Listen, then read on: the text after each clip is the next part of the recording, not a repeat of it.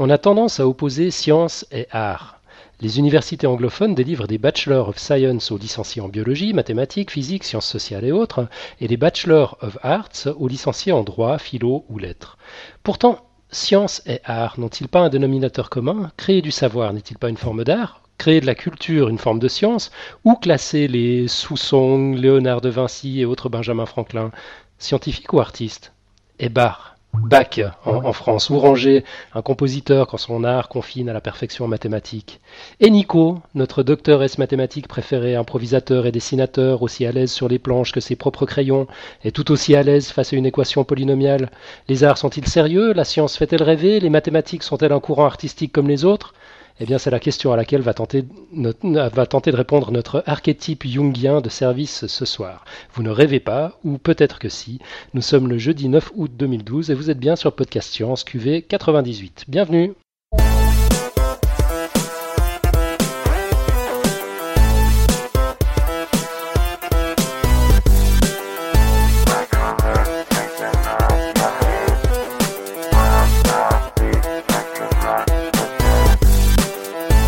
Bonsoir, bienvenue. Alan de retour de vacances pour euh, ouvrir cet épisode. À mes côtés, Nico qui va, qui, va présenter euh, son dossier. Salut Nico. Salut. Et Franck. Salut Franck. On a perdu Franck. On vient de perdre Franck. Bon, on va essayer de récupérer. Ah non, ah, c'est bon, on a retrouvé Franck. Bon, merde, je vais t'émuter. Ouais, salut Alan, content de content que tu sois rentré parmi nous. Ah, c'est gentil. Tu dois être tout bronzé en mer Baltique. Ouais, pas du tout, alors effectivement. J'aurais dû choisir une autre destination pour être tout bronzé. C'est très sympa la mer Baltique, je vous recommande. Ok, ben pourquoi pas. Bon, un petit sommaire quand même pour aujourd'hui parce qu'on va parler de pas mal de choses. Donc d'abord, Nico va nous présenter un dossier totalement improbable sur euh, les mathématiques en, en tant que courant artistique. C'est ça. Voilà.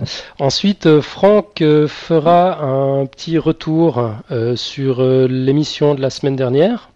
Oui, tout à fait. Et puis euh, moi je parlerai quand même un tout petit peu de l'événement qui nous a tous émus euh, il, y a, quelques jours, euh, l'arrivée de Curiosity sur Mars. Je dis l'arrivée, mais je sais pas comment on dit, on dit atterrissage, amarcissage Je sais pas. Bon. tu, parles de l'événement qui fait que la, NASA est capable de faire une retransmission avec un différé de 20 minutes d'un truc qui est sur Mars alors que, que les Américains mettent 6 heures à avoir les JO, c'est ça? C'est quelque chose comme ça, ouais. Ok, bon, on va, on va attaquer tout de suite, parce que je crois que ton dossier est, assez long. On va parler de beaucoup de choses. En fait, donc pendant les grandes vacances, on, a fait le choix dans Podcast Science de, de, cesser, de ne pas cesser d'émettre et de profiter de cette période pour, pour aborder des sujets légers, comme on a eu euh, quelques-uns, euh, d'expérimenter des trucs, ou tout simplement de s'éloigner un peu plus de l'objectivité de rigueur euh, d'habitude dans nos dossiers, et de se rapprocher de ce que j'appellerais peut-être un peu plus un billet d'humeur. Donc c'est un peu ce que je vais faire aujourd'hui. C'est pas un sujet léger, c'est pas spécialement une expérimentation, mais euh, ce sera partiellement subjectif. On va parler d'art et sciences. Donc euh, les arts et sciences, c'est deux concepts. On voit souvent des expositions arts et sciences ou des scientifiques qui se mettent à, exposer euh, ce qu'ils font, etc. Souvent, dans l'esprit, on est très content, on se dit chic, on va voir un truc arts et sciences, et dans la réalisation, on est souvent un peu déçu. Du coup, euh, voilà, moi je dévore souvent ces expositions, je suis souvent un peu déçu, et donc j'avais envie dans ce dossier d'essayer d'expliquer pourquoi ça me décevait et pourquoi j'étais un peu dubitatif sur le fait de séparer ces deux notions que sont l'art et les sciences. Donc un beau programme, quoi. Ok. Donc en gros, euh, pour euh, histoire d'être, euh, de prévenir un peu de ce que je vais faire, dans un premier temps, je vais faire une petite visite guidée d'une. c'est un article dans Image des maths qui il se trouve parler justement d'un mathé... d'un mec. en fait, c'est un artiste qui fait des œuvres un peu mathématiques. Donc dire déjà bah, ce qui m'agace dans ce genre de truc. Après, on fera un petit, un bref historique de l'histoire de, de l'art en beaucoup trop de mots pour qu'il soit complet. C'est là où on va avoir le côté un peu subjectif parce que je parle de ce dont j'ai envie de parler. D'accord. Après parler en parallèle un peu d'une très rapide histoire des mathématiques, des courants de mathématiques, et puis voilà, et puis on finira sur quelques exemples réussis en arts et sciences pour montrer que je ne suis pas qu'un gros râleur. Joyeuse bonne idée. Voilà, donc tout un programme.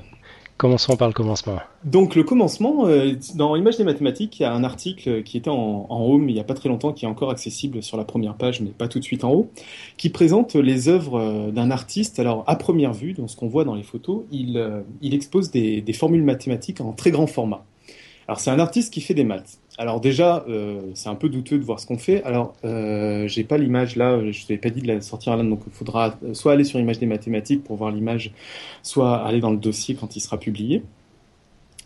Donc, il, euh, mais de toute façon, c'est très simple. Il prend des formules mathématiques quelconques, des vraies formules. Donc, il invente pas des formules à partir de termes mathématiques qu'il trouve jolis, et il les agrandit, de, des fois très très grandes. Il y a des formules qui font 10 mètres de large et 3 mètres de haut, et il les affiche sur un mur avec un fond coloré. Alors, euh, c'est des formules qui sont utiles, qui sont même parfois extrêmement utiles, que, à tel point que vous les utilisez chacun tous les jours. Alors, euh, et oui, vous utilisez parfois la commutativité de la multiplication, par exemple, le fait mm. de pouvoir faire 3 x 2 ou 2 x 3 que ça fasse le même résultat. D'accord. Et c'est juste des trucs comme ça qu'il a grandi et euh, parce qu'il trouve ça joli. Donc là, on serait assez tenté de crier au je m'en foutisme, un courant non artistique né euh, à peu près, né pas mal au XXe siècle. Je reviendrai dessus avec l'apparition de l'art conceptuel. Mais heureusement, Image des mathématiques, qui fait en fait un, un, interview, pose la question que tout le monde se pose, et je vais vous lire la réponse. Donc la question c'est que répondrez-vous à ceux qui rétorquent Ce n'est pas de l'art, ce sont des mathématiques? Je croyais que la question c'était est-ce que vous vous foutez de notre gueule? Pas exactement, mais on n'en est pas loin. Et donc la réponse qui est assez belle, c'est la réponse est très simple et évidente pour qui veut bien ouvrir les yeux. Disait-on que Gréco, qui peignait des scènes religieuses, ce n'est pas de l'art, c'est de la théologie Disait-on au frère Lenain, qui peignait des scènes de paysans, ce n'est pas de l'art, c'est de la sociologie Disait-on à Michel-Ange, qui peignait sur les murs des plafonds de la, Sixtine, ça n'est pas de l'art, c'est de l'anatomie. Disait-on à Courbet qui peignait des paysages composés d'arbres et de rochers, ce n'est pas de l'art mais des sciences naturelles, de la botanique ou de la minéralogie. Disait-on à, Malevich qui peignait des carrés et des triangles, à Rochenko qui traçait des cercles et des lignes droites, ce n'est pas de l'art, c'est de la géométrie. La théologie, la sociologie, l'anatomie, la botanique, la minéralogie, la géométrie et tant d'autres sciences susceptibles d'enrichir ma liste seraient-elles les seules à pouvoir être utilisées par les artistes? Alors. D'accord, donc c'est un mec en avance sur son temps que nous autres ploucs ne comprenons pas, c'est ça c'est du point de vue du raisonnement. Euh, déjà, du point de vue du raisonnement, je vais faire un peu mon matheux de service parce que c'est un peu l'exercice.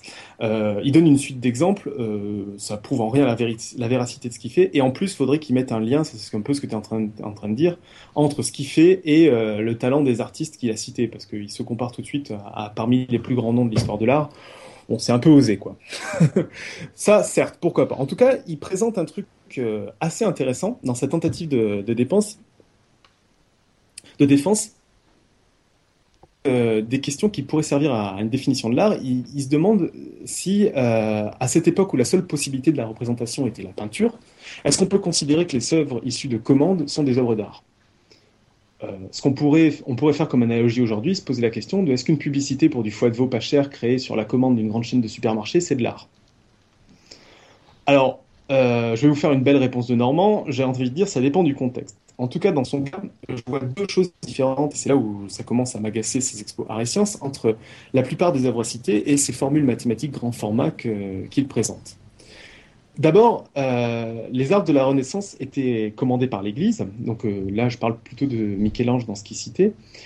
Elles comportaient certes un fort message biblique imposé, mais euh, et beaucoup de ces œuvres aujourd'hui sont tombées dans l'oubli, comme tomberont très vite les publicités pour le foie de veau. C'est-à-dire que parmi toutes les commandes qu'on pouvait avoir, on n'en a gardé que quelques-unes. C'est pas toutes les commandes et toutes les œuvres qui, faisaient de l'art de théologique qui ont, qui ont été retenues. On peut même reconnaître assez facilement celles qui existent encore, qui ont perduré jusqu'à notre époque, mais dont on se souvient absolument pas. Il suffit d'aller dans des minuscules églises de campagne ou autres, où il reste des tableaux. Personne n'est incapable de savoir de qui ils sont, personne s'en occupe, parce que on, considère juste que c'est euh, un élément constitutif, en fait, euh, pour raconter une histoire, vraiment une illustration qui n'a pas tellement vocation à, à être de l'art, qui est plus du pratique. Alors après, il y a aussi autre chose, c'est que quand Michel-Ange accepte, ou euh, alors ça j'ai du mal à retrouver parce que j'ai eu un peu un manque de temps, mais je pense aussi que c'est plutôt du moins ne refuse pas parce que je suis pas sûr qu'il avait aussi beaucoup le choix d'accepter ou non euh, les commandes du pape, de repeindre le plafond de la chapelle Sixtine. Euh, d'abord, il commence par modifier la commande initiale parce qu'il la trouve trop pauvre. Donc déjà, il met une première patte. Il dit, voilà, ben non, moi je suis un artiste, je considère que votre histoire à raconter est intéressante, mais je la raconterai plutôt de cette manière, je vais rajouter des éléments. Donc déjà, rien qu'en faisant ça, il transforme une commande de départ en quelque chose qui sera unique qui correspondra à ce que lui, il avait envie de faire. Ce qui n'est pas le cas de, ce monsieur qui euh, met des grandes équations, parce que finalement, à part choisir des équations, il y a quand même cette démarche-là. Il n'y a plus de modification derrière parce qu'il prend une importance à justement mettre les équations telles quelles. Ensuite, euh, alors c'est pas trop le cas de Michel-Ange, je crois, mais euh, il est pas rare aussi que les artistes prennent un malin plaisir lors de ce type de commande d'y cacher des éléments qui, où on y décèle leurs idées qui étaient parfois anticléricales. Donc euh, il y a tout un message, toute un, une présence de l'artiste qui est extrêmement importante au-delà de la notion de commande. Après, euh, pour finir euh, de détruire cette analogie qui, a, qui a fini de m'agacer, euh, citer, citer l'anatomie, de dire que c'est des œuvres d'anatomie pour Michel-Ange, ou de dire que ça pourrait en être, c'est assez amusant. Alors là, c'est plus du domaine de l'anecdote, mais les artistes comme Michel-Ange, Raphaël ou de l'époque, ils, ils voulaient représenter des corps parfaitement esthétiques, très jolis, et du coup, ça ne les gênait pas de rajouter des vertèbres ou des côtes sur les corps humains pour qu'ils soient plus jolis. Donc, en le, savant, en le sachant pertinemment, hein. c'est euh, c'est juste qu'ils trouvaient que c'était plus élégant avec une côte supplémentaire, donc ils l'a rajouté. Quoi. Ok, ouais, pourquoi pas. Donc au niveau anatomie, euh, voilà, c'est pas euh, ce qu'il y a de, de plus intéressant. Et, euh, et c'est aussi comme ça qu'on reconnaît en fait les œuvres des artistes. Alors typiquement, toujours dans les anecdotes, ce qui est intéressant avec Michel-Ange, c'est que c'est quelqu'un qui ne signait pas ses, ses sculptures, donc sauf une, la Pietà qui est au, au Vatican, si je me trompe pas, et euh, qu'il a signé parce qu'il y avait des doutes sur sa paternité. Mais le fait qu'il n'ait pas signé ses œuvres nous a pas empêché de les reconnaître. Donc euh, on arrivait à reconnaître une patte de l'artiste. C'était pas de la commande froide et uniquement euh, alimentaire entre guillemets. Mhm. Donc voilà, il y a quand même des éléments euh, sur, sur ces choses donc, qui m'agacent. En quelques mots, c'était pour dire que aujourd'hui, dans ces œuvres qu'on retient, on, elles contiennent le style de l'artiste, l'esprit de l'artiste, le cœur de l'artiste.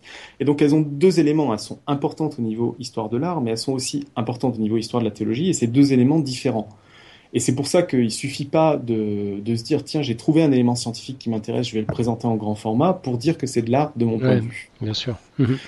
Voilà, alors surtout que euh, on est dans tout ça dans une notion qui est de dire on les trouve jolies et donc on lie forcément la pratique artistique au beau.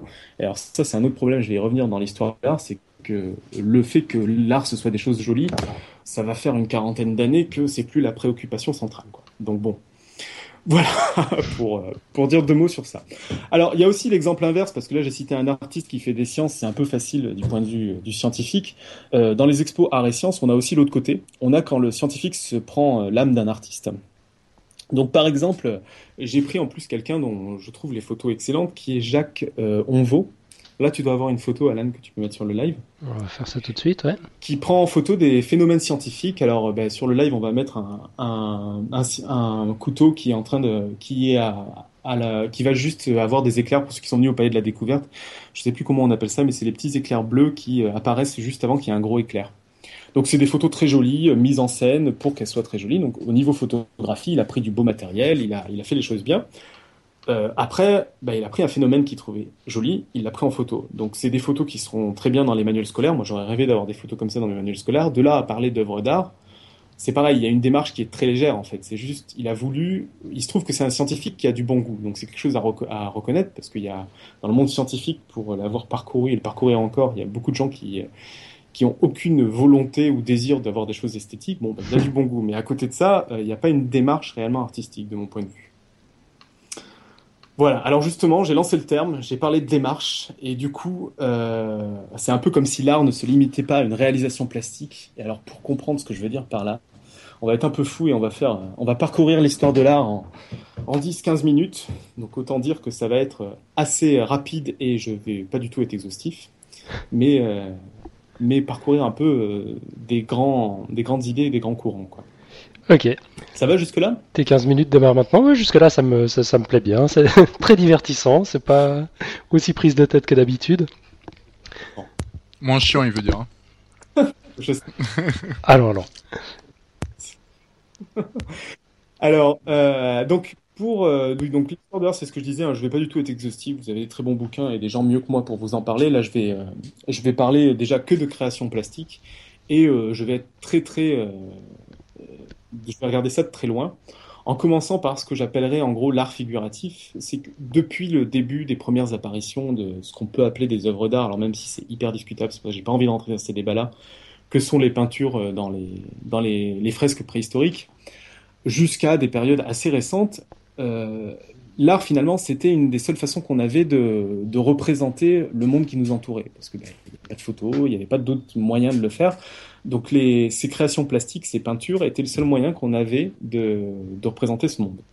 Du coup, les progressions qui se faisaient en art étaient plus déjà avec l'apparition des techniques. Donc il y a eu l'apparition de solvants pour faire des nouveaux matériaux de peinture, l'apparition de nouveaux pigments avec de nouvelles couleurs, l'apparition de nouveaux supports qui fait que les toiles duraient plus longtemps. Ça, le support, euh, c'est quelque chose auquel on prête peu d'intérêt, mais c'est ça qui fait que, par exemple, le radeau de la Méduse est en train de disparaître au Louvre. Allez le voir si vous avez encore le temps de nouveaux moyens pour déposer les couleurs, donc que ce soit des pinceaux, des couteaux, etc., qui fait qu'on arrivait à des nouvelles, de nouvelles techniques. Tout ça, c'était une, sorte d'amélioration technologique de la peinture, de la création plastique, et qui permettait de nouvelles choses. Mhm. Après, il y a des nouvelles idées qui sont arrivées aussi, c'est-à-dire que on s'est mis à avoir de nouveaux modes de communication. On a, on a créé des icônes, bah, entre autres toute la période euh, au Moyen Âge, les représentations, il y avait beaucoup de choses très iconographiques euh, pour représenter euh, les divinités, etc. La perspective est apparue, qui a permis euh, ben, d'avoir une représentation encore plus réaliste. On a mieux connu l'anatomie, on, on a commencé même à s'amuser à l'anatomie, donc à la Renaissance, en rajoutant des choses. Tout ça, c'était, mais toujours dans un même but, d'aller vers la représentation. Et de représenter le monde en faisant quelque chose de beau. Alors heureusement, histoire de, rendre la chose un peu plus compliquée, euh, la notion de beau ne cessait pas d'évoluer. Donc comme ça, c'était certes tout le temps des choses belles, mais c'était toujours un peu plus compliqué de faire des choses belles. Mhm. Alors là on va être un peu euh, subjectif, c'est que je pense que ce qui a eu un impact extrêmement fort dans la pratique créatrice, c'est l'apparition de la photographie parce que ça a remis pas mal de choses en cause, au sens où le fait de représenter le réel de la façon la plus réaliste ou la plus esthétique possible perdait un peu son intérêt avec la photographie, parce que bah, il suffisait d'avoir un appareil, de, euh, de mettre deux trois éléments de décor, et on arrivait à avoir quelque chose qui était aussi bon, voire mieux qu'une peinture. Donc ça a amené les artistes à se dire, mince, si c'est représenter le monde qu'on voit, ça va pas être suffisant, et euh, bah, notre, euh, notre démarche et notre notre produit n'est plus très intéressant et, euh, et ne n'arrivera pas à, à, entre guillemets concurrencer même si on n'est pas dans une approche économique. Du coup, on s'est mis à essayer de représenter l'invisible. Donc euh, là, ça a fait une explosion assez intéressante en art. Il y a plein de courants qui sont apparus. Alors il y a par exemple l'impressionnisme où euh, donc là tu as des images de meules de menées que tu peux mettre. Oui, chef. Il y a Monet qui euh, a essayé de peindre les mêmes endroits. Donc là, c'est les meules qu'on va mettre en exemple à différents moments de, la journée pour avoir des luminosités différentes. Ou euh, alors ça, je j'ai pas retrouvé l'anecdote, j'ai pas eu le temps de chercher, donc peut-être que j'ai une bêtise. Il me semble aussi qu'à la fin de sa vie, il avait une maladie sur un des deux yeux, donc il s'est amusé à peindre le même endroit avec un œil plus l'autre pour comparer. Enfin, et il peignait partout chez les impressionnistes pour avoir une, représentation des lumières, de l'ambiance du lieu plutôt qu'avoir une représentation vraiment réaliste.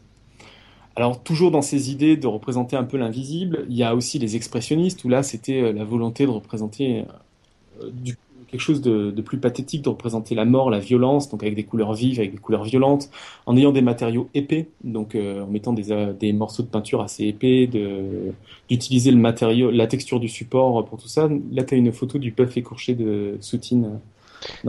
Ça vient, mais tu, tu, vas trop vite. Hein. Le, les meules de monnaie venaient à peine d'apparaître. Il y a un petit délai. Exemple pour dire qu'il y a des choses très variées qui sont apparues. Donc j'avais après les, euh, le fauvisme. Là, tu n'es peut-être pas obligé de mettre un, typiquement un représentant. Ou là, pareil, on s'est amusé à mettre des jeux de couleurs. Les peintures fauves, c'est facile à reconnaître. On a toujours l'impression qu'elles ont été peintes par des daltoniens, tellement les couleurs sont choisies de manière bizarre. Mais du coup, des représentations qui toujours euh, transmettent une émotion finalement plus forte que ces œuvres très réalistes qu'on pouvait avoir. Alors réalistes dans la réalisation, hein, parce que le, jugement dernier de, Michel-Ange est, pas quelque chose euh, qu'on voit tous les jours euh, autour de nous. et ont permis donc d'atteindre un nouveau niveau de communication. Et cette disparition de contraintes a fait jaillir plein de nouvelles techniques, de nouvelles idées, et a fait un peu avancer l'art. Puis, toujours dans cette progression d'aller vers les formes, vers les couleurs, Picasso et Braque arrivent, et là, ils créent ce qu'on appelle le cubisme. Et ils utilisent la géométrie, les matériaux, et au fur et à mesure, on, le, figuratif disparaît, et on fait un premier pas vers l'abstraction, c'est-à-dire des œuvres qui représentent plus rien, ou qui représentent plus rien de visible. Alors eux, c'était pas encore totalement le cas, parce que c'était juste que c'était cubique. Il y a Kandinsky qui est venu derrière, je crois que Franck t'en parlait tout à l'heure, qui lui essayait de représenter la musique. Donc là, c'était abstrait, mais il avait quand même une volonté figurative, il essayait de représenter la musique. Ah, c'était quand même figuratif un minimum. Alors, je sais pas, euh, les gens disent que c'est abstrait, mais vu que son but était de représenter la musique, au moins une oui, partie. je comprends, ouais. D'accord. Vraiment un, désir de représentation que tu trouves pas, alors c'est beaucoup plus récent, mais chez Pollock par exemple, où là euh, il y a quelque chose de beaucoup plus viscéral dans la, dans la création. Pollock, tu l'écris comment? Pollock où euh, il balançait de la peinture sur les toiles. Ah oui, c'est K, ouais d'accord. Ah ouais, ouais d'accord. Donc il y a bah, typiquement Mondrian où il y a des formes beaucoup plus abstraites, géométriques. Pareil, on essaie de transmettre une émotion ou autre, mais sans préciser typiquement laquelle c'est. Sans ces œuvres, souvent tu as des œuvres qui s'appellent qui ont un nom beaucoup plus flou parce que voilà, figuratif, quoi, avec euh, les Mondrian, etc. Alors ce qui est ah, Mondrian, c'est génial. Là, je suis en train de regarder sur euh, sur Google. C'est des grands cubes colorés, quoi. Alors pas cubes, carrés, des carrés colorés. oui, pardon, monsieur. Monsieur le professeur. Alors, ben, pas en, maths. Alors, ce qui est marrant, c'est que par contre, même si on était tombé dans, un abstrait plus du tout figuratif, on gardait cette notion d'esthétique. On avait besoin de quelque chose qui, euh, avait une certaine esthétique. Et l'art abstrait et ses déclinaisons, on continue et continue encore, mais on a toujours un peu cette, cette notion d'esthétique euh, qui va aujourd'hui. Mais un peu après donc ces périodes-là, au début aussi du XXe siècle, est apparu euh, quelque chose qui a profondément métamorphoser tout ça et qui va nous rapprocher de notre thématique, c'est-à-dire qui va rapprocher la thématique de l'art. Alors, ce qui s'est passé, ça va jusque-là, au fait, je vais pas trop vite Ça va, ça va. On, a un peu des petites coupures par moment. En tout cas, moi j'ai des coupures et c'est moi qui enregistre. Est-ce que tu pourrais rapprocher le satellite de ta maison, euh, Nico, s'il te plaît? Euh, voilà, bah écoute, euh, on va voir, tu me diras si ça continue. C'est un peu avec l'apparition de. C'est un peu avec Duchamp, donc je vais y venir tout de suite c'est que, alors là, c'est pareil. Hein. Je vous ai dit que la photographie avait pour moi grand impact. Là, ce que j'aime à croire euh, au niveau de ce qui a fait un peu cette transition, c'est pareil au niveau innovation technologique. Il y a eu à cette époque des machines qui se sont mis aussi à produire de l'art abstrait, de produire des, œuvres abstraites, et, euh, et du coup, je pense que ça a eu un impact, c'est-à-dire que on s'est rendu compte que euh, l'art purement abstrait ben, pouvait être fait par des machines et on n'arrivait plus très bien à différents. On avait peur en tout cas parce que les machines n'étaient pas assez élaborées que on n'arrive plus à, différencier l'activité humaine de l'activité machine. C'est une interprétation personnelle, c'est peut-être pas euh, vrai. Mais en tout cas, ce que ça a amené, c'est qu'il y a un vrai pas conceptuel qui s'est fait, et on va en parler maintenant. Donc le pas conceptuel, c'est Duchamp qui, il me semble, en premier l'a fait avec les ready-made. Je ne sais pas si vous avez déjà entendu parler de ready-made. Non. Les ready-made, vous, avez, vous en avez entendu parler sans savoir que c'est des ready-made. C'est le fameux urinoir de Duchamp, qui a été posé euh, non plus. Alors, l'urinoir de Duchamp, on le balance sur le live. Urinoir signé d'un autre nom qui a été exposé en tant que tel, tant qu'urinoir. Il fait partie d'une longue série d'œuvres qu'on appelle des ready-made, donc c'est des objets du quotidien les plus banals possibles, pris et on les expose. donc, négation totale de la réalisation plastique. C'est vraiment la réalisation finale, on s'en fout. Bah, typiquement, Duchamp l'explique très bien. Il, il, dit Il est important de souligner que le choix de ces ready-made ne fut jamais dicté par un goût esthétique. Ce choix reposait sur une réaction d'indifférence visuelle en même temps que sur une absence totale de goût. En fait, une complète anesthésie. Ce qui était important, c'était la rapidité du choix du ready-made. Ok, et c'est toujours de l'art. C'est-à-dire que même dans le choix de l'objet, il veut surtout pas qu'on croit qu'il y a un sens derrière le choix, c'est qu'il y, en a vraiment aucun. Sur les ready-made, alors il y a des gens qui se sont mis à faire des cours ready-made, c'est un peu du grand n'importe quoi, mais pour ces ready-made de Duchamp, c'est très intéressant parce que ça marque quelque chose de radical qui est de dire les amis, la réalisation plastique, ce que je vous présente à l'exposition, n'a plus aucun intérêt. C'est pas ça qui est intéressant, c'est toute la démarche pour y arriver. Mhm. C'est là où c'est radicalement différent, où on rentre dans autre chose. Alors, pour parler un peu de Fontaine, euh, justement, c'est une anecdote très connue mais assez amusante. Il a été en fait fait pour euh, une exposition parce qu'il y a les, la Société des artistes indépendants qui a décidé de faire euh, à l'époque une exposition où tout artiste pouvait exposer quelque chose pour peu qu'il paye 6 dollars des droits d'inscription quelle que soit l'œuvre, sans autre jury. Du coup, Duchamp s'est dit, génial, il a été acheté un urinoir, il a signé Hermut, pour, euh, parce qu'il était déjà connu à l'époque, il voulait pas qu'on le reconnaisse, pour tester, voir si vraiment ils exposeraient n'importe quoi. et euh, les mecs ont refusé, parce qu'ils ont dit, non, non, c'est pas une œuvre, c'est en plus, c'est vulgaire, etc. Et donc ils ont refusé l'œuvre. Ce qui est intéressant, c'est qu'il a réussi à prouver que euh, ces gens-là, même s'ils disaient qu'il n'y avait pas de limite à l'art, ben, ils s'étaient sentis obligés de mettre une limite. Et puis donc cette démarche de négation totale de la réalisation plastique a marqué une étape extrêmement importante, bah parce que euh, on, mettait un accent sur la démarche. Alors toujours sur l'anecdote parce que ça met une grosse différence avec ceux qui derrière ont fait du je m'en foutiste, c'est que Duchamp a toujours refusé de vendre les ready-made. Donc c'est pas la peine de chercher un but financier à ce genre de pratique où il s'est dit tiens je vais prendre euh, je vais prendre un tas de merde derrière et je vais mettre un il n'y avait pas de volonté de vendre à, à cette ouais mais ça c'est pas vrai parce qu'il y a de la notoriété derrière aussi mais ce que je veux dire, c'est que c'était pas dans la démarche initiale du il a presque célèbre, après, etc. Il y a plein de choses, mais la démarche initiale, il n'y avait pas une volonté mercantile, tu vois, il les a multipliés pour les vendre, il n'en a pas fait un commerce, quoi. Ouais. Bon, par contre, c'est sûr que cette réalisation, le- la négation de la réalisation plastique, ça a facilité l'émergence du je m'en foutisme. C'est-à-dire qu'à la Renaissance, tu pouvais avoir des mauvais artistes qui faisaient des peintures euh, euh, avec des, des, euh, des peintures religieuses, mais il fallait déjà savoir peindre. Aujourd'hui, c'est sûr que prendre un uritoire et le signer, tout le monde peut le faire. Mais pour autant, ce n'est pas une œuvre d'art. Ouais. Ce qui est marrant, c'est que bah oui, ce ne sera pas une œuvre d'art parce que la démarche n'est pas la même. Et alors, ce type d'affirmation, ça devrait vous évoquer quelque, un lien avec les sciences. Je ne sais pas si ça vous rappelle quelque chose que vous avez vécu dans votre tendre enfance. Par exemple, est-ce qu'on vous a jamais dit en mathématiques que le résultat importait, que seule la démonstration comptait? Ouais, c'est des choses qu'on a dû entendre, ouais. Bah là, il y a une approche qui est un peu euh, la même, c'est-à-dire qu'avec ces mouvances d'art conceptuel, certes, c'est dangereux, c'est-à-dire qu'on se rapproche de, on, facilite le je m'en foutisme, mais à côté de ça, on valorise la démarche et donc on fait un peu bah, comme on faisait dans cette petite école de mathématiques, de dire ce que tu nous présentes là, c'est pas ça qui nous intéresse, c'est comment tu y es arrivé, quel est ton cheminement, qu'est-ce que tu essaies de dire par là. Mhm, d'accord. Donc là, tu viens de faire le lien entre la démarche euh, de, de la démonstration mathématique et la nouvelle démarche euh, artistique, c'est ça? Statistique qui existait depuis longtemps, qui est juste les mathématiques ou moins les mathématiques contemporaines, quoi. C'est-à-dire où on peut avoir un résultat qui, ça dépend de la démarche. Alors ça, de toute façon, je vais y revenir euh, beaucoup. Alors au passage, juste pour revenir sur l'œuvre du mathématico-artistique Bernard Vénet, qui est donc le mec qui, qui affiche des, des grandes, des grandes formules, ça m'amène à, j'espère qu'il n'écoute pas trop le podcast, mais à, dire encore un, truc négatif sur ça. C'est que non seulement euh, elles s'inscrivent dans une recherche de l'esthétique qui est donc, euh, au moins depuis le début du XXe siècle, on s'en éloigne un peu, mais en plus elles cherchent à re- représenter les mathématiques en présentant la partie la moins intéressante, le résultat. Donc bon, ça c'était pour l'anecdote, le côté d'humeur du dossier. Alors pour revenir sur les liens entre art conceptuel et mathématiques, il y en a, il y en a énormément, et typiquement la réalisation de la, de la réalisation, la négation de la réalisation plastique est extrêmement intéressante parce qu'elle renforce, elle renforce ces liens euh, de manière unique. Par exemple, euh, l'aboutissement de la négation de la réalisation plastique, c'est de présenter un, ce sont les travaux sur le vide, c'est-à-dire où on présente rien.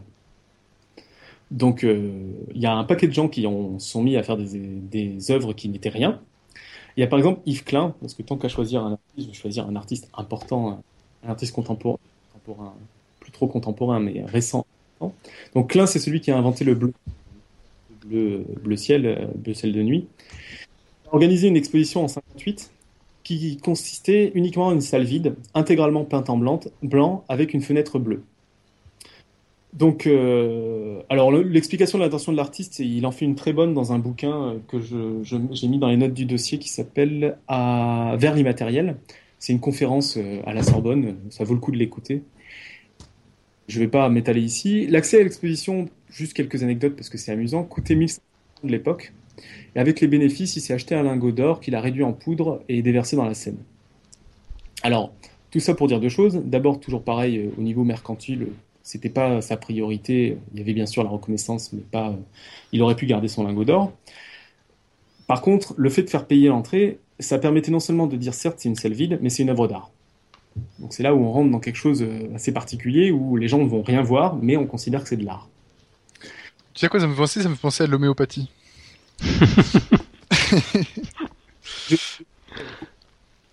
Mais Alors-.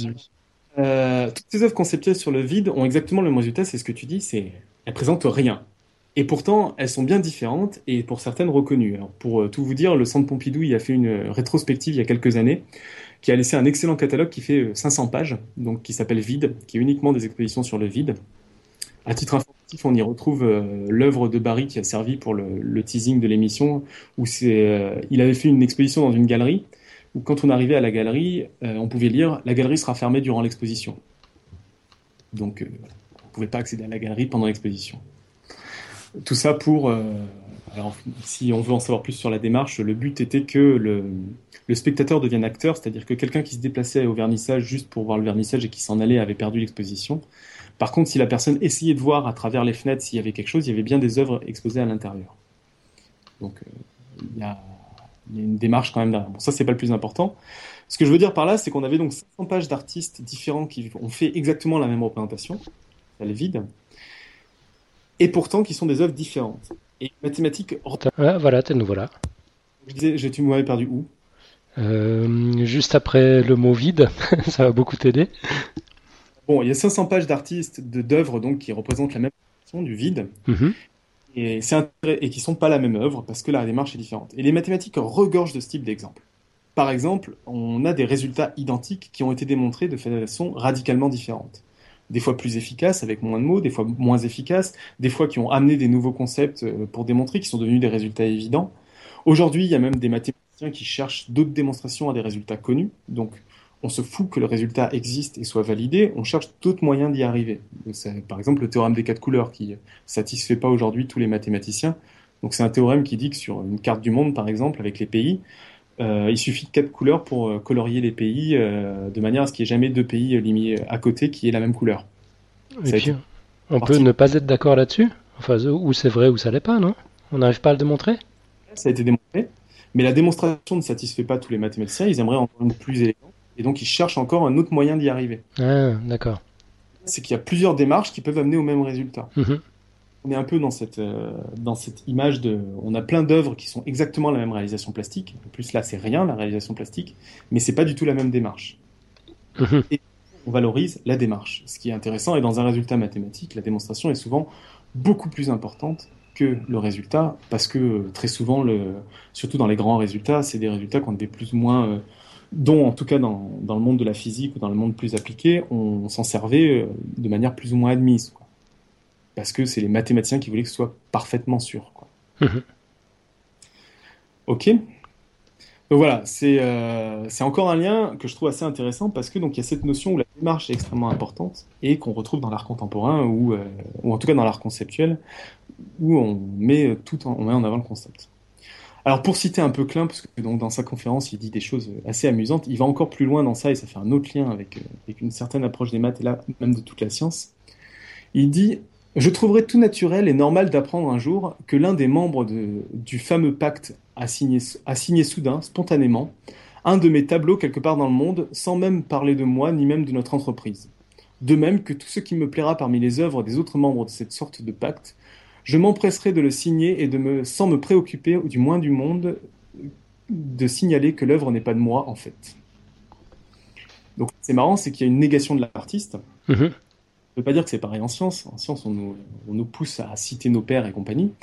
Mais il y a un peu de ça dans, euh, si on regarde à plus long terme, c'est-à-dire qu'il y a des résultats scientifiques qui sont tellement admis, idéologiquement admis, qu'on ne se rend même plus compte qu'il y a quelqu'un qui les a amenés. Par exemple, il y a certaines petites parties de raisonnement où on les refait naturellement parce que ben, on, est, on a été formé à une école qui a un certain historique et du coup, on se rend même plus compte que c'est des résultats qui des fois ont mis un siècle à être démontrés. Et donc il y a cette sorte d'acceptation commune de résultats et de, de partage de résultats Mhm. sans se préoccuper de, de la paternité en fait. Je ne sais pas si je suis très clair là. C'est par exemple des petits éléments de démonstration. Dans une grande démonstration, on peut avoir des moments où on démontre un, un petit élément, euh, on dit cette équation a une solution, on le démontre en trois lignes.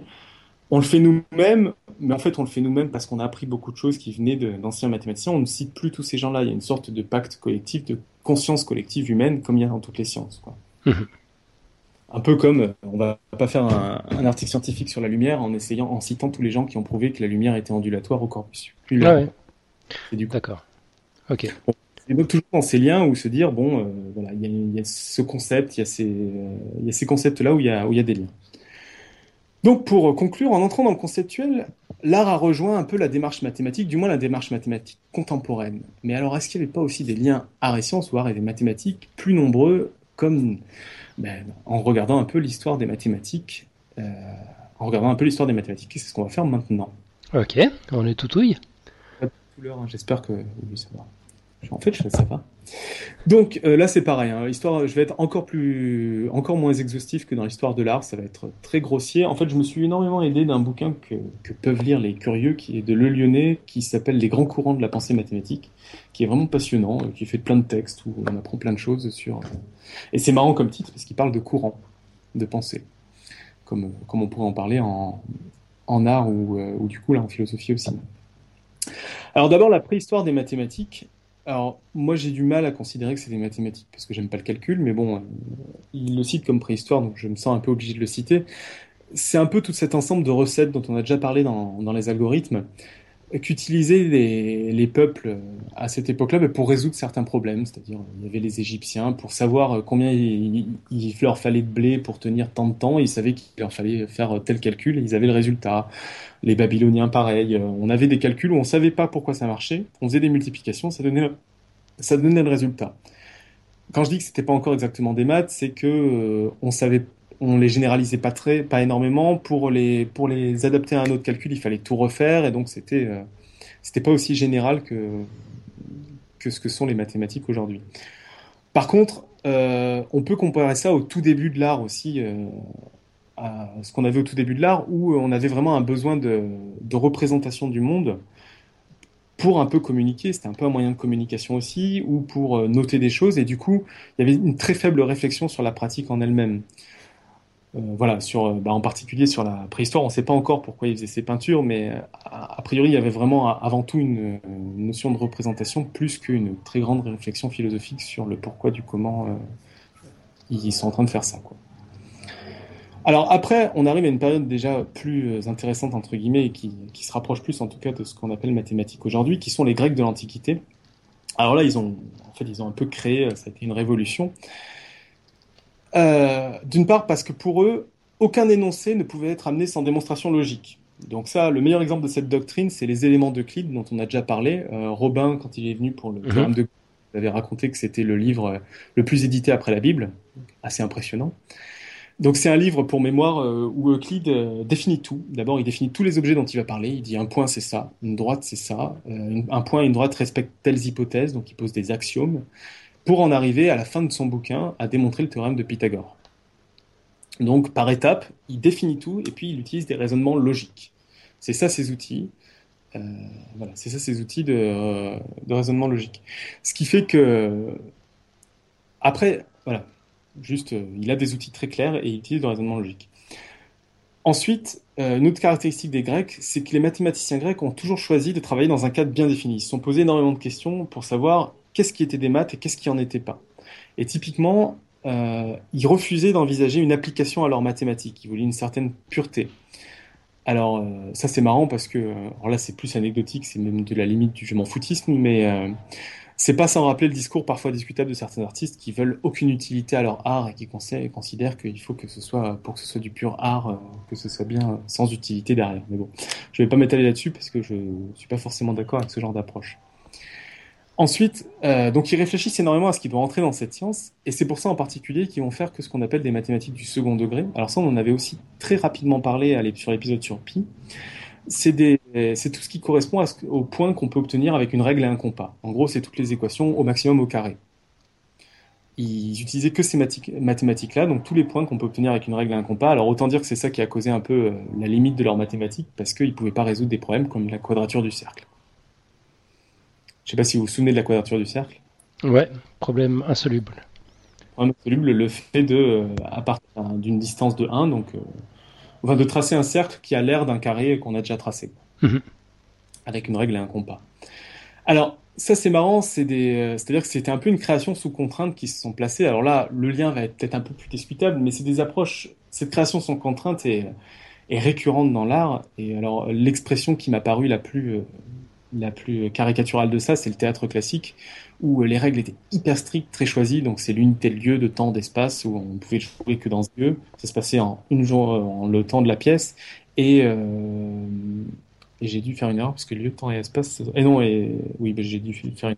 Et les thèmes aussi, ça devait porter sur un seul, un seul thème, non? Le sujet, je crois. Et en plus, je pense que c'était pas tous les sujets qu'on pouvait aborder, donc c'était mm. très bien ça limitait énormément la création. C'est heureusement qu'on l'a quitté parce qu'aujourd'hui on peut avoir des œuvres théâtrales qui sont beaucoup plus riches. Mais ça permettait aussi de, construire quelque chose de cohérent et d'avancer grâce à cette contrainte et mhm. peut-être de la fée blanche. Donc il y, a, un peu des liens là. Bon, par contre, alors aussi, ce qui est assez amusant, c'est que les Grecs ne fournissaient jamais, donc sauf Archimède, qui est un peu un cas particulier, la démarche qui leur a permis d'arriver à leurs résultats. Alors, ils fournissaient la démonstration, mais ils fournissaient la démonstration qui leur paraissait la plus rigoureuse. Et, on a, et en lisant les démonstrations, on se disait, mais comment ils ont fait pour penser à ça Tout simplement? Parce qu'au lieu de présenter euh, le cheminement qu'ils ont fait, ils ont présenté le, cheminement qui était le plus rigoureux. Alors ça, c'est quelque chose que vous avez peut-être déjà fait à l'école. C'est quand on a un résultat, on retourne en arrière aux hypothèses et puis on présente dans l'autre sens. Comme ça, on donne l'impression qu'on a été un génie dès le début de penser à aller dans le bon sens.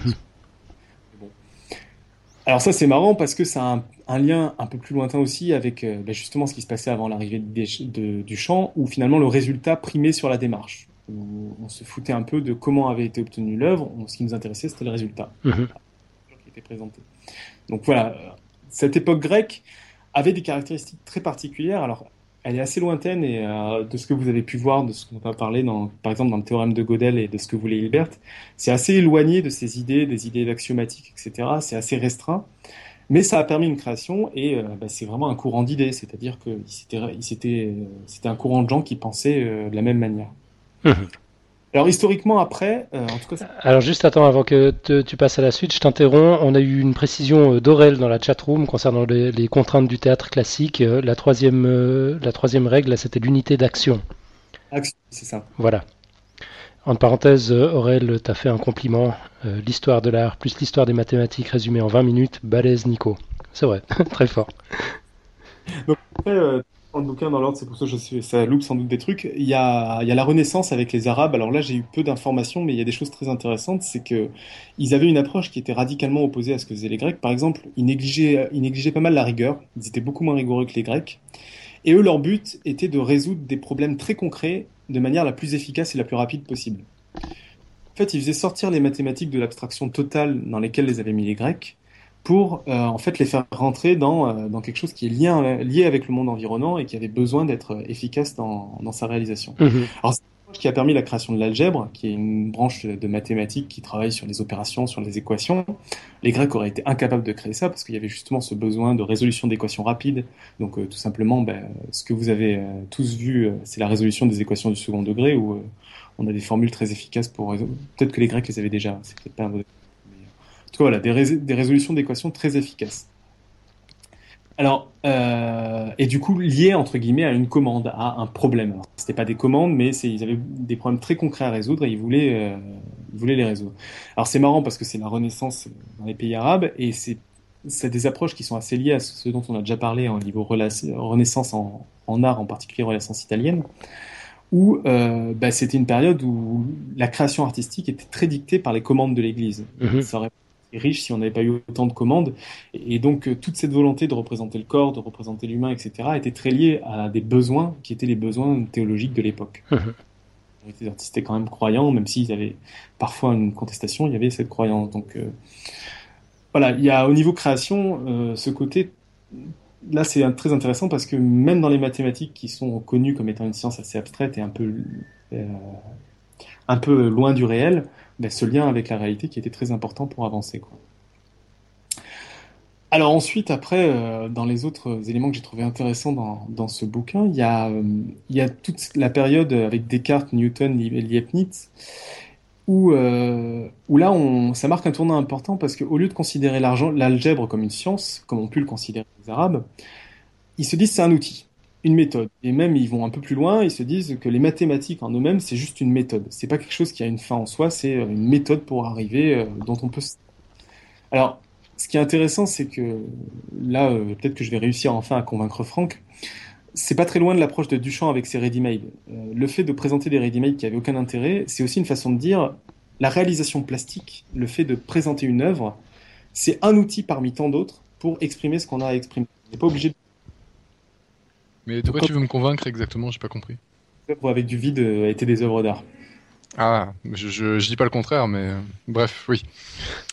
Euh, et, donc Descartes pousse l'idée très loin en disant que les mathématiques en elles-mêmes ne sont sans valeur car elles ne prennent pas, bon, je, crois qu'il disait, que l'univers, il faut être plus appliqué pour que cet outil soit utile.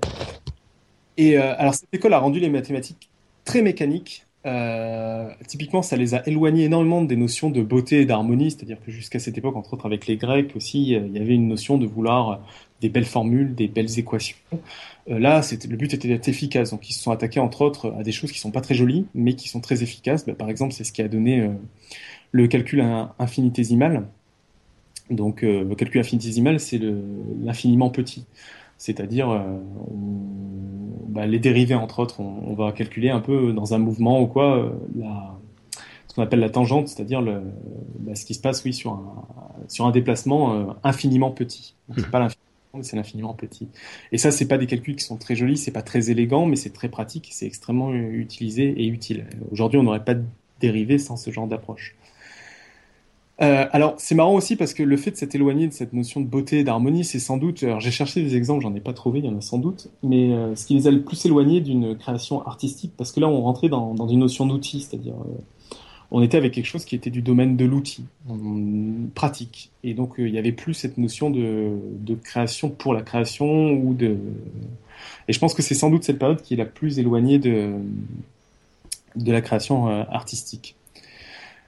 Euh, voilà. Alors, par contre, en effet, donc c'est grâce à des contraintes, encore une fois, avec euh, un besoin à la réalité. Donc, c'était pour résoudre les équations de la cinématique et de la dynamique, donc toutes les équations qui régissent le mouvement, qu'on a eu besoin de créer cet infiniment petit, le calcul de la dérivée, etc.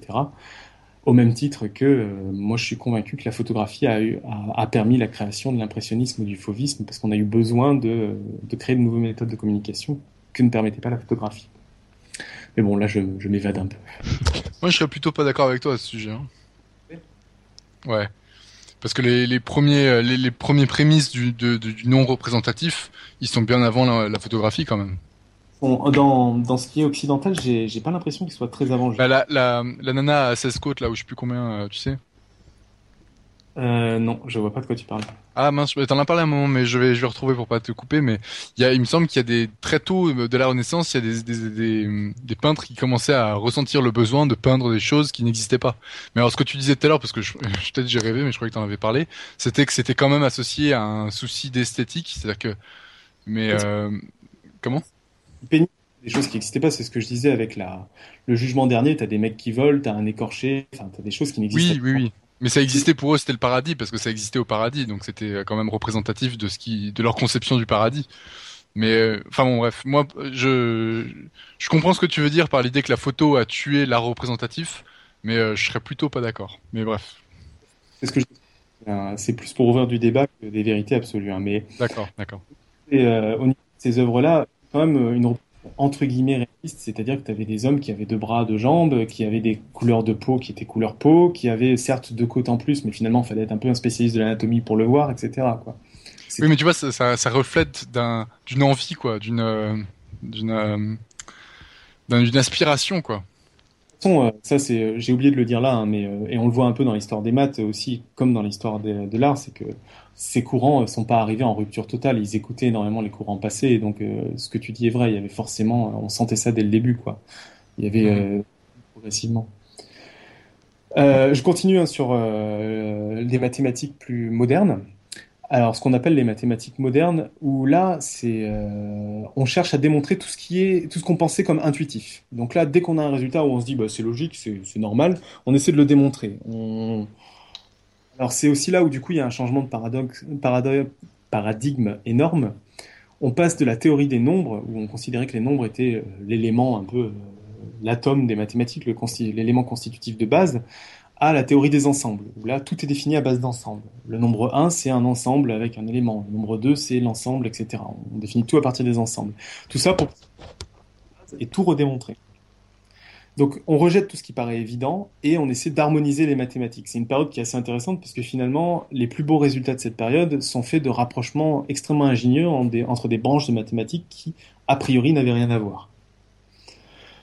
Alors euh, ça c'est marrant parce que du coup en opposition un peu avec la période précédente, c'est une période où il y a une sorte d'esthétisation des mathématiques où on essaie de les rendre comme un tout homogène avec des, des, bases solides, esthétiques, et euh, c'est des mouvements qui sont assez proches de, de mouvements plus récents en art, bah, qui est l'art minimaliste, où on essaie avec le moins d'éléments possible de représenter, euh, de représenter les mêmes choses, les mêmes émotions. Alors il y a plein d'artistes qui ont été là-dedans.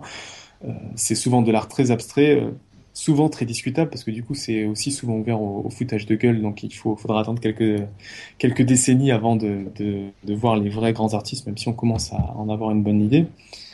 Mais euh, il y a cette idée vraiment esthétique. Alors là, j'aurais un peu plus du mal à être précis, mais il me semble qu'en physique, c'est un peu la même période où il y a eu aussi cette volonté de dire on va régir le monde avec très peu d'équations. Et donc de dire, bah, cette équation qui régit le monde, on n'y est bien sûr pas arrivé, mais c'était un peu cette volonté qu'il y avait derrière. Et en tout cas, c'est ces mathématiques modernes qui ont amené à Hilbert et, Gödel, dont on a déjà parlé, et ce sur quoi je vais finir mon histoire incomplète des mathématiques. Où Hilbert, lui, donc, pour aller jusqu'au bout, c'était vers l'axiomatique et essayer de, montrer que les que les mathématiques étaient une théorie complète, où on pouvait tout démontrer, où tout était vrai ou faux et cohérente. Il n'y avait pas de résultat incohérent. Alors ça a bien sûr, on l'a déjà dit, été détruit par Gödel et son fameux théorème dont Robin a parlé. Je vous invite à écouter l'épisode, vu qu'il a montré qu'il y avait une autre possibilité que le vrai et le faux. Il y avait l'indécidable, pour le plus grand plaisir des mathématiciens contemporains. Mais bon, il y avait quand même cette approche extrêmement intéressante qui était de euh, voilà de, définitivement harmoniser, de faire un, échafaudage où en plus on a démontré que tout était euh, bien propre, bien précis comme on le voulait, et qui est pas sans rappeler une sorte de retour en arrière ce que voulaient faire les Grecs, mais sans la limitation euh, aux mathématiques de second degré. Alors euh, voilà. Du coup, bah, c'est un peu sur ça que je finis mon histoire des, mathématiques rapides. Pour résumer autant par l'histoire de l'art, des mathématiques et du début, de tout temps, j'ai l'impression, moi, que la démarche qu'il y a eu en mathématiques a été très proche d'une démarche qu'on peut trouver en art, la démarche artistique qu'on a pu trouver. Et c'est là où, en fait, je trouve assez absurde de vouloir séparer les deux et de dire on va faire des expositions art et sciences pour montrer qu'il y a les deux, alors que finalement, la démarche est très très proche. Et euh, pour conclure euh, et amener presque sur un sujet dont on a déjà parlé, je pense qu'il faut plus parler d'art, il faut parler de création, et que tout ça c'est plus simple, c'est deux espaces de création. Voilà. Quelle sage conclusion, c'est magnifique. Justement une conclusion, parce que je vais quand même dire deux mots sur euh, des trucs, des exemples que je trouve assez réussis, euh, art et sciences. Il y en a quand même, je suis pas qu'un râleur. Mais alors là, ça va être très bref, surtout que j'ai moyennement préparé sur ce côté-là. D'abord, j'en ai déjà parlé plein de fois et à, force, je vais vous faire craquer. Allez lire les éléments d'Euclide édités par ta chaîne où ils ont remplacé toutes les équations par des couleurs. C'est très joli, c'est euh, voilà, c'est une démarche euh, amusante. Je ne sais pas exactement si c'est de l'art, mais c'est euh, c'est une manière assez intéressante d'aborder des énoncés mathématiques. Où là, on va vers bah, justement ce que pensait Hilbert, qui était qu'on pouvait remplacer tous les mots par d'autres mots en posant les définitions. Bah, là, ils se sont amusés à remplacer les mots définis par des couleurs. Mais c'est rigoureux, c'est systématique. On, on, comprend toujours les équations si on, on apprend la convention de couleur qui a été choisie? Exactement les éléments d'Euclide. C'est le vrai premier bouquin qui va jusqu'au théorème et donc euh, c'est un peu c'est du grec ancien donc c'est pas forcément euh, toujours facile à lire. Mais je crois qu'il y a, un peu d'explication. C'est des énoncés très simples. En gros ça correspond un peu à ce qu'on fait en quatrième. Et, euh, et donc oui c'est compréhensible. C'est très joli. Et ça vaut le coup au moins de le feuilleter d'aller dans une librairie et de regarder de quoi ça a l'air mhm. Alors sinon, dans les autres exemples que je trouvais intéressants, hein, mais finalement c'est plus des exemples ben, où euh, on utilise des, concepts scientifiques ou des avancées scientifiques comme des outils pour faire de la création artistique. Par exemple, ben, il y a bon l'élément, on va pas en parler des heures parce que je pense qu'un jour on va être amené à faire un dossier là-dessus. Il y a ce, ce, qui est fait en Oulipo, où là justement c'est de la création sous contrainte, on se met des contraintes et on a une approche qui est très proche de l'approche mathématique pour faire de la création littéraire ça a été créé aussi par des mathématiciens. Donc l'exemple type, c'est la disparition, où euh, c'est un texte écrit sans la lettre E. On s'est mis la contrainte d'écrire sans, sans, la lettre E. Donc on se pose des hypothèses de départ et on crée à partir de ces hypothèses. C'est exactement comme ça qu'on fonctionne en maths. Dans les autres exemples que je trouvais amusants à citer, parce qu'on en a aussi parlé dans l'histoire de l'art, là, il y a Klein qui s'est amusé à faire. Alors ça n'a jamais été réalisé. Vous allez très vite comprendre pourquoi. Il, il a fait de l'architecture des éléments. C'est-à-dire, il s'est amusé à construire des bâtiments où les murs seraient en feu, donc des fontaines de feu, où le toit serait en, air, et où il calculait euh, un flux d'air suffisamment important pour que, par exemple, ça protège de la pluie. Et euh, donc s'amuser avec les éléments et avec euh, bah, des notions là, de physique pour être sûr que le flux d'air permette d'être dessous tout en ayant une protection de la pluie. Donc toujours pareil en utilisant comme outil les connaissances de l'époque. Alors je pense que c'était un peu un gouffre énergétique, hein, c'est pour ça que ça n'a jamais dû être. Ou voilà, et après pour finir, euh, alors ça pareil, on a déjà parlé, c'est quand les artistes se mettent à essayer de comprendre aussi des concepts qui finalement sont presque pas des concepts scientifiques, sont plus des concepts humains et on essaie, les scientifiques essaient de les modéliser et les artistes essaient de les représenter comme ils les ressentent. Par exemple le temps, où donc euh, à travers les sciences, plein de gens essaient de représenter le temps de manière différente. Euh, en, se mettant d'accord au fur et à mesure sur des conceptions différentes, et bien les artistes ont fait pareil.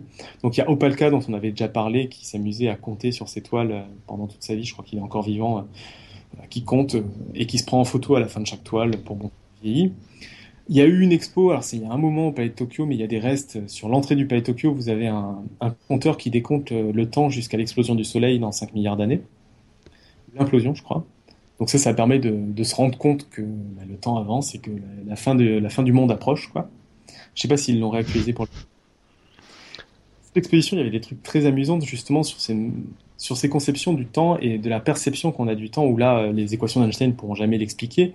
Le fait que des fois, on a l'impression que des événements sont plus longs que d'autres, bah parce qu'on y, prête moins d'importance. Donc par exemple, il y avait un attrape-mouche, où quand une mouche se faisait prendre, ça faisait une minute de silence dans le noir dans tout le palais. Dont on se fout complètement, ça devenait un événement important biblique. Quoi. C'est drôle.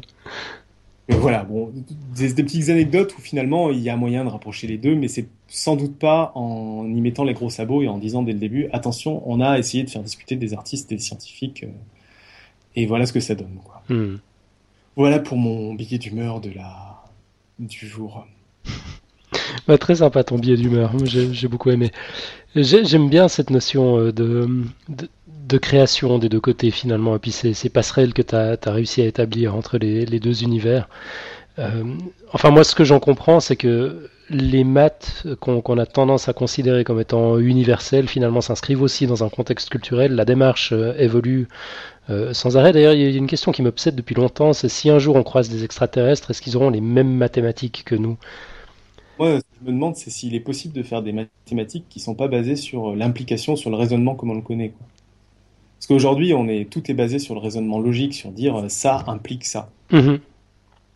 euh, je n'ai pas d'exemple, mais 3 plus grand que 2 implique... Euh, non, c'est x plus grand que 3 implique x plus grand que 2. C'est vraiment euh, une suite logique. -hmm. Et il est possible de bâtir des, des maths sur une logique qui n'a rien à voir.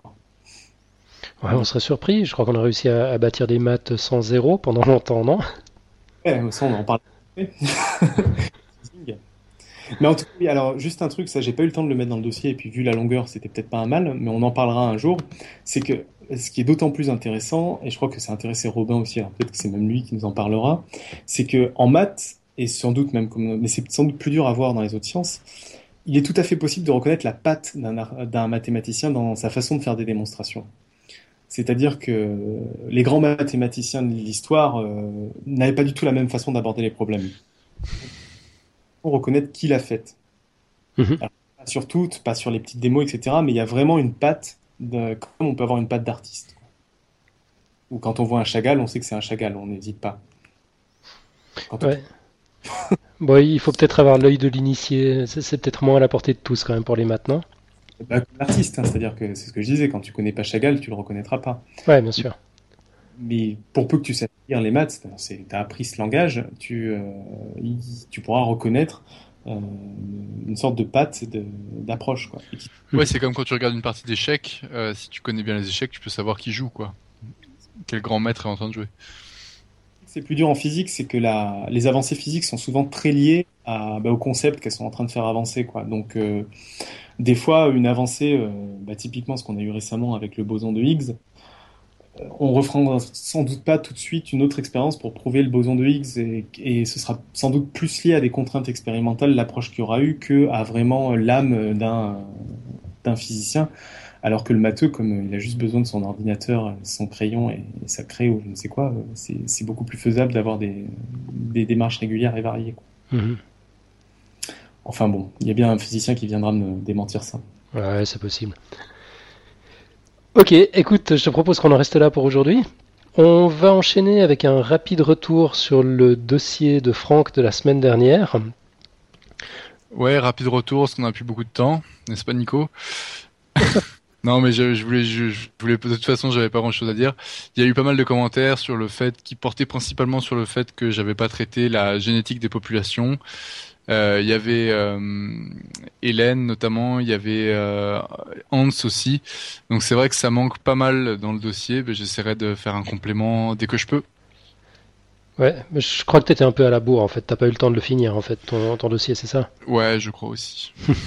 je suis désolé. Mais euh, c'est super intéressant, les, les génétiques des populations. C'est, enfin, ce que j'en ai lu, c'était assez, assez intéressant. Mais toujours est-il que ça remet pas le fond de, le fond de ce que, ce que j'avais dit dans le dossier en question, je pense. Mais c'est, c'est important d'en parler, quoi. Ok, donc euh, t'en parles à la rentrée, c'est ça? Ouais, non, j'essaie d'en parler rapidement. Ouais. D'accord. Ah, ça veut dire déjà la semaine prochaine éventuellement? Bah si le si le dossier de notre notre hôte de la semaine prochaine euh, le permet, oui, mais euh, sinon je, je remettrai ça plus tard. D'accord. Ok, excellent. Et puis moi, je voulais parler un tout petit peu de, de l'événement marquant de, de la semaine. Euh, je vais vous faire entendre le son de la semaine d'abord.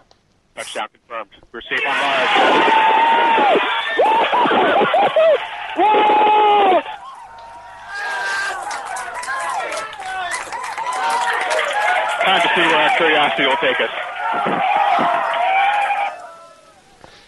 Voilà, c'était difficile de passer à côté. C'est vrai que c'était quand même un événement assez hein, incroyable. Médaille d'or française, c'est ça?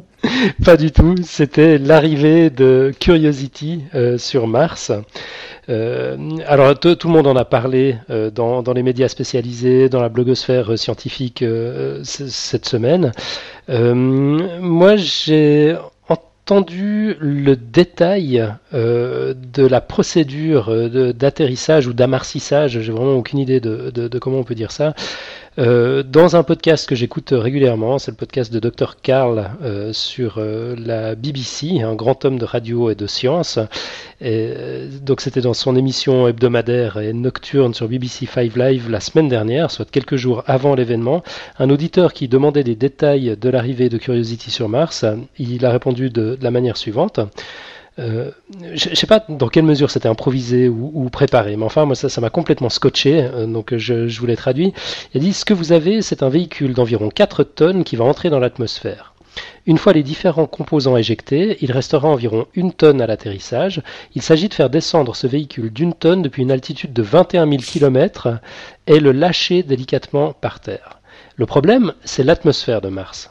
Si Mars avait une bonne grosse atmosphère épaisse comme celle de la Terre, l'opération pourrait être réalisée avec des parachutes. Ou, s'il n'y avait aucune atmosphère, on pourrait conduire toute l'opération avec des rétrofusées. Mais Mars a une atmosphère d'environ un centième de la nôtre, une épaisseur de 1% par rapport à l'atmosphère terrestre. Du coup, on utilise des fusées pour ralentir l'arrivée sur la plupart de la distance, et à un instant T, à une vitesse supersonique, on doit déployer un parachute complètement étonnant, car quand bien même il ne pèse que 45 kg, il peut soutenir un poids mort de 30 000 kg. Et il n'y a pas que le poids mort, le convoi tombe à 21 000 km heure, et pop, le parachute s'ouvre. Ça représente une force de 9 G. Imaginez un seul de vos appareils hyper sophistiqués qui résiste à un choc pareil. Peut-être votre smartphone éventuellement, mais tout le reste on oublie. Votre lecteur DVD par exemple serait pulvérisé. À ce moment-là, le bouclier thermique peut être largué. Les huit rétrofusées ralentissent le tout, pratiquement jusqu'à toucher le sol, mais elles ne descendent pas jusqu'en bas. Elles se mettent à léviter à quelques 20 mètres du sol. Sinon, il y aurait, il y aurait de la poussière partout et les instruments seraient foutus. Et tandis qu'elles lévitent, elles vont faire descendre un câble sur le véhicule et se transformer en grue aérienne. La grue fait descendre gentiment le véhicule à six roues et le pose délicatement au sol, puis elle coupe la corde et s'envole pour aller s'écraser ailleurs, histoire de ne pas couvrir le rover de poussière. Bref, il s'agit de centaines d'opérations à la suite, toutes plus délicates les unes que les autres, et si une d'entre elles seulement ne se passe pas comme prévu, toute la mission est foutue. Et compte tenu de la distance actuelle entre la Terre et Mars, il y aura un délai de 14 minutes avant qu'on sache si la mission a réussi ou pas. Ah voilà, avec ça en tête, j'ai mieux compris l'émotion dans la salle des opérations de la NASA. C'est vrai que c'est juste incroyable comme truc, c'est c'est halluc- hallucinant qu'on arrive à faire des, choses pareilles. Puis, enfin, ce qui me fascine le plus, c'est qu'on n'avait pas d'environnement pour tester ça, donc tout a été fait à, à l'aveugle et ça a marché, C'est vraiment une prouesse absolument incroyable. Ils ont fait un, certain nombre de tests, mais c'est sûr que tu es toujours euh, t'allais sur. En fait, euh, tous ces trucs-là, le but c'est de gérer l'imprévu, quoi. Ben pas vraiment parce que l'imprévu, enfin tout devait être prévu quoi. Tout, tout, ce déroulement, cet enchaînement euh, hyper précis euh, de d'opérations euh, s'est fait en, en automatique quoi. À, à l'endroit où se trouve Mars actuellement par rapport à la Terre, il y a grosso modo deux fois la distance de de la Terre au Soleil. Euh, toute commande balancée, enfin toute télécommande met, met, met 14 minutes pour arriver. Il n'y avait absolument aucune place à l'improvisation dans un truc pareil, donc pas, d'imprévu. Il a fallu tout prévoir. Moi, je trouve ça vraiment, euh, c'est fou parce que tel que tu l'as présenté, enfin, quand c'est présenté dans la presse, ça a l'air tout simple, mais en fait, euh, on s'aperçoit que c'est une succession d'opérations toutes plus compliquées les unes que les autres. En fait, ils ont posé une grue avant pour poser le l'engin. C'est ça? Euh, ouais, c'est-à-dire que c'est une partie de la capsule, enfin c'est les rétrofusées qui se sont transformées en grues au moment de, l'atterrissage. fou. ouais. Moi, Ouais, je c'est- pensais que un truc tout con, euh, le machin se pose et c'est fini, mais en fait, c'est c'est un vrai casse-tête quoi pour poser un truc. Ouais, ouais. Non, en fait, c'est aussi pour ça qu'ils n'ont pas pu utiliser la même technique. De quoi? C'est donc qu'ils avaient posé sur Mars, c'était beaucoup plus petit, non? C'est ça? Ouais, c'est la première fois qu'on pose un truc aussi gros euh, sur, euh, sur Mars, effectivement. Euh, L'engin pèse, euh, pèse plus de 900 kilos, enfin c'est comme une, comme une bagnole, quoi. Ouais. Euh, je crois que les, les Russes avaient réussi à poser un, un engin à peu près comparable sur la Lune dans, dans les années euh, 70. Euh, Ouais, mais donc la Lune, c'est comme tu disais, la Lune, ça a rien à voir. ouais, la Lune c'est juste à côté, quoi. Voilà, ouais. Non, non, c'est pas que c'est à côté, c'est qu'il n'y a pas d'atmosphère. Déjà ça, ouais, Mhm, c'est vrai. Bref, donc euh, voilà, ma- magnifique mission, je, voulais juste en, dire un mot. Euh, sinon, est-ce qu'on a encore des choses à dire? Donc, euh, on, a un retour sur une des émissions précédentes euh, de la part euh, d'Yves, justement, qui viendra nous présenter le dossier de la semaine prochaine. Je pense qu'il il le fera lui-même et beaucoup mieux que, nous euh, à ce moment-là. En parlant justement du dossier de la semaine prochaine, on va écouter le, teaser d'Yves. Donc Yves, c'est un, auditeur euh, motivé qui a eu envie de nous parler d'un sujet. Euh, le sujet, euh, c'est l'histoire du nucléaire civil. Euh, je vous propose qu'on écoute ce qu'il a à nous dire. Bonsoir. De quoi parle-t-on lorsque l'on aborde le sujet de l'énergie nucléaire? Quelles images nous viennent à l'esprit? Le champignon atmosphérique, symbole effrayant d'une puissance destructrice sans limite Les cartes de l'Europe, avec le nuage radioactif craché par les réacteurs de Tchernobyl, son sarcophage en piteux état Les bâtiments soufflés de Fukushima Pourquoi ne sommes-nous pas capables de tirer meilleur parti de cette énergie fabuleuse, en tout cas sur le papier? Nous remonterons donc le fil de l'histoire pour comprendre la genèse de ces réacteurs, nous jetterons un regard sur l'avenir très incertain du nucléaire comme source d'énergie, tout en prenant conscience des contraintes implacables qui pèsent sur ces monstres de béton et d'acier, et surtout sur les hommes qui exploitent et entretiennent au quotidien ces grosses marmites, dont on craint toujours que le couvercle ne nous explose à la figure. Voilà, donc ça c'est la semaine prochaine, ce sera podcast euh, 99, euh, le, je sais même plus quelle date ce sera, le 16 août. Et puis on a une, une petite news rapide, Franck. Oui, très rapidement. Je pense que vous en avez entendu parler dans la presse. Euh, vous avez, je sais pas si vous avez vu cette histoire de pétition contre les blues d'hôpital euh, en France. Bon, toi, Alan, t'as pas dû en en parler, mais Nico, euh, peut-être. Euh, en fait, euh, c'est euh, actuellement, je sais pas si vous êtes déjà arrivé, mais à l'hôpital, si vous êtes, vous faites opérer, on vous met une espèce de, on vous met tout nu, enfin, on vous demande de vous mettre tout nu, on vous donne une espèce de blouse, vous la mettez, et puis vous vous apercevez, si vous vous levez, que la blouse vous laisse les fesses à l'air, en fait. Ouais, c'est la même chose en Suisse, c'est vrai. Et en plus on file des une slips je me suis senti très con tout seul dans ma chambre quand je me suis aperçu de ça. puis on file des slips en filet. Comment? On te file des slips en filet, si ça se trouve. Ah moi je l'avais même pas eu. Ah, d'accord. euh, possible ouais. Et euh, non mais je trouve ça marrant parce qu'actuellement donc il y a une petite c'est marrant parce que ça d'une part ça part d'internet hein, c'est un docteur euh, Twitos je crois que c'est euh... ah merde j'ai oublié le nom ça y est. Bref je le mettrai peut-être dans les notes d'émission ouais. qui a mis une pétition et donc la pétition est arrivée jusqu'à la ministre euh, qui a par le biais de la presse qui a dit qu'elle allait s'occuper de la chose. Mais ce que je trouve marrant c'est que l'article euh, invoqué pour euh, pour cette pétition c'est la loi donc du 4 mars 2002 relative aux droits des malades garantissant le respect de la dignité de la personne. Donc euh, c'est encore ce fameux concept de la dignité humaine dont je parlais dans le podcast sur la bioéthique qui est qui est invoqué aussi pour euh, pour euh, des choses comme ça comme une blouse d'hôpital. Ok. Donc voilà, ça m'a fait rire. Ouais, la dignité consiste donc à ne pas être obligé de montrer ses fesses Voilà, exactement. à, à tout gusto. Ok, je- j'adhère. Bon, on peut la C'est vrai, signer- ouais. on peut la signer en ligne? Ouais, bien sûr. Mais je sais pas si c'est pas réservé aux médecins, mais euh, ouais, on doit pouvoir la signer. Ok. Je mettrai le lien, si, si on peut. Excellent. Et puis quelques rapides plugs. D'abord, euh, vous signalez deux nouveaux épisodes de notre ami Xilrian et un sondage. Euh, on mettra le lien dans les, les notes de l'émission avec des prix à gagner pour euh, quiconque y répond. Euh, donc les épisodes en question, c'est 12 minutes de science et de religion et un nouvel épisode de vie artificielle sur l'évolution euh, et la complexité. Euh, va- vachement intéressant comme toujours. Euh, je voulais signaler aussi un nouveau post sur euh, SAFT, euh, Strange Stuff and Funky Things, qui marie à merveille art, science et mathématiques, bourré de vidéos très poétiques d'oscillations harmoniques réalisées avec des pendules de Newton. Alors c'est SAFT évidemment, il y a du moins poétique aussi, genre un énorme pendule de Newton réalisé à partir de boules de démolition, ces gros machins sur les chantiers, et du franchement artistique avec les sculptures d'ondes cinétiques de Ruben Margolin. voilà, c'est la magie de Saftien. Donc Saft, c'est le blog de notre ami Topo, Pierre Kerner. On mettra le lien dans les notes de l'émission. Et puis je voulais signaler également une nouvelle rubrique sur le Café des Sciences qui va bien aider les non-initiés à comprendre en un coup d'œil ce qui s'est passé pendant la semaine sur ce portail de blogueurs scientifiques francophones, euh, dont nous faisons partie d'ailleurs, euh, Podcast Science. Euh, donc là aussi, on mettra, le lien. à partir de maintenant, chaque semaine, il y a, une revue des blogs euh, avec euh, l'image de la semaine, la vidéo de la semaine, un résumé de, quelques quelques-uns des, des posts les, plus importants de la semaine. Et puis euh, nous, on pourrait peut-être apporter notre petite contribution avec le son de la semaine, comme on avait cette semaine le son de, de, de, la salle de contrôle de la NASA. Ouais, c'est une super idée, ouais. on arrive au terme de l'émission, donc il nous reste plus pratiquement plus qu'à parler euh, quote. Alors on n'aura pas de quote en anglais de Marco parce qu'on a malheureusement de nouveau pas Marco avec nous cette semaine, euh, mais on a quand même quelques trucs. Alors on envoie le gong et on abrège. Je le trouve un peu long ce gong. Euh, qu'est-ce qu'on a comme euh, comme quote? Nico, t'en avais une? J'en ai une. J'avais pas de lumière, je viens d'allumer.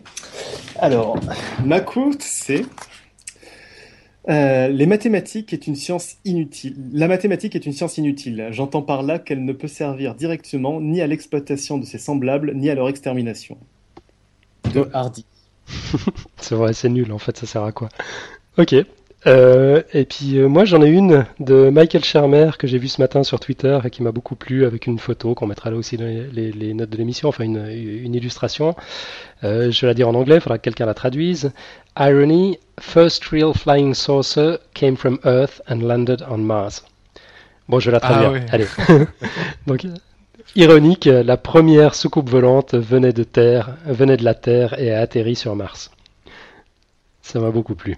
Ouais, c'est bon. Yep. Et sans plus tarder, on va passer à notre petit rituel de fin d'émission. Euh, Franck, je te, laisse la parole. Eh ben, écoutez, euh, n'hésitez pas à partager notre podcast sur euh, tous les réseaux sociaux.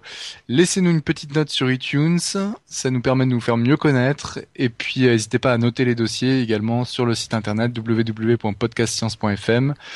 Et vous pouvez nous rejoindre également sur Facebook, Podcast Science, Google+, Podcast Science et Twitter, Podcast Science. Absolument. Ouais. peut-être sur la centième Il faut être là en live bah oui, absolument. Donc la centième, là on, est, on en est à l'épisode 98. La semaine prochaine, on parle de nucléaire avec, avec Yves dans l'épisode 99. Et la suivante, c'est la centième. Donc ce sera le jeudi 23 août. Euh, vous avez intérêt à être dans la chatroom. On va, on va essayer de faire un truc assez, assez interactif hein, en, partant d'une rétrospective. Il y a quand même pas mal de trucs qui se sont dit. On, a reçu énormément de monde, découvert euh, tout, tout, un, tout un vocabulaire. Enfin voilà, on a, on a plein de choses à, à, dire. Euh, ce serait cool qu'on soit pas tout seul dans notre coin à les dire. On a envie de vous entendre aussi sur, sur toutes ces choses-là. Donc ce sera le jeudi 23 août à 20h30 euh, sur le live comme d'habitude. Ou alors si vous êtes dans les parages, euh, on sera toute une équipe à Lausanne en Suisse. Euh, il y aura ben, Nico, Mathieu qui sera là. Euh, malheureusement Franck, toi tu pourras pas être des nôtres. On vient de l'apprendre. Oui, je regrette beaucoup, mais je pourrais pas. Ouais, ouais c'est dommage. Bon, ma foi, c'est le principe de réalité qui s'applique aussi de temps en temps.